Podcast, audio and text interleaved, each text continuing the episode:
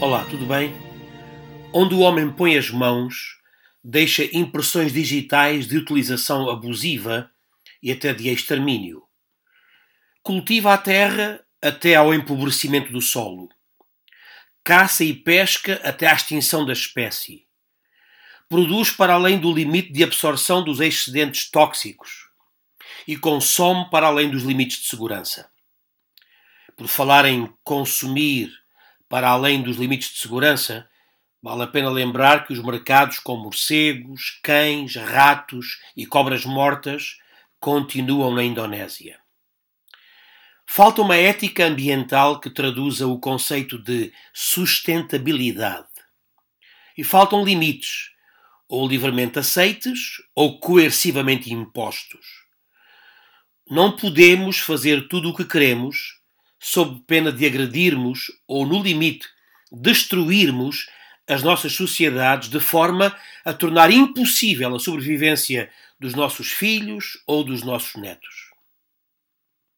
No livro The True and Only Heaven, Christopher Lash argumenta que o iluminismo e a revolução científica convenceram-nos, erradamente, de que não há limites e que, de uma forma ou de outra, a ciência terá a solução e mais uma vacina para os problemas que vamos criando.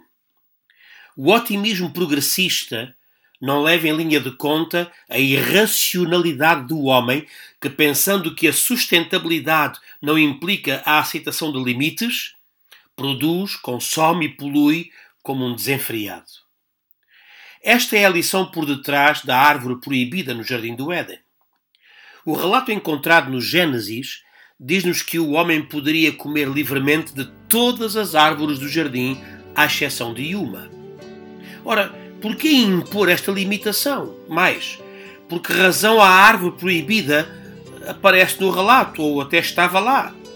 Se Deus colocou todas as árvores no jardim, não era mais lógico nem ter colocado aquela? Bem, aquela árvore está naquele relato hebraico da criação para nos ensinar que há limites, para nos ensinar que se consumirmos tudo sem limites, de forma desenfreada, acabaremos por conhecer o mal, a morte instala-se e perderemos sempre algum nível de paraíso. Abraços.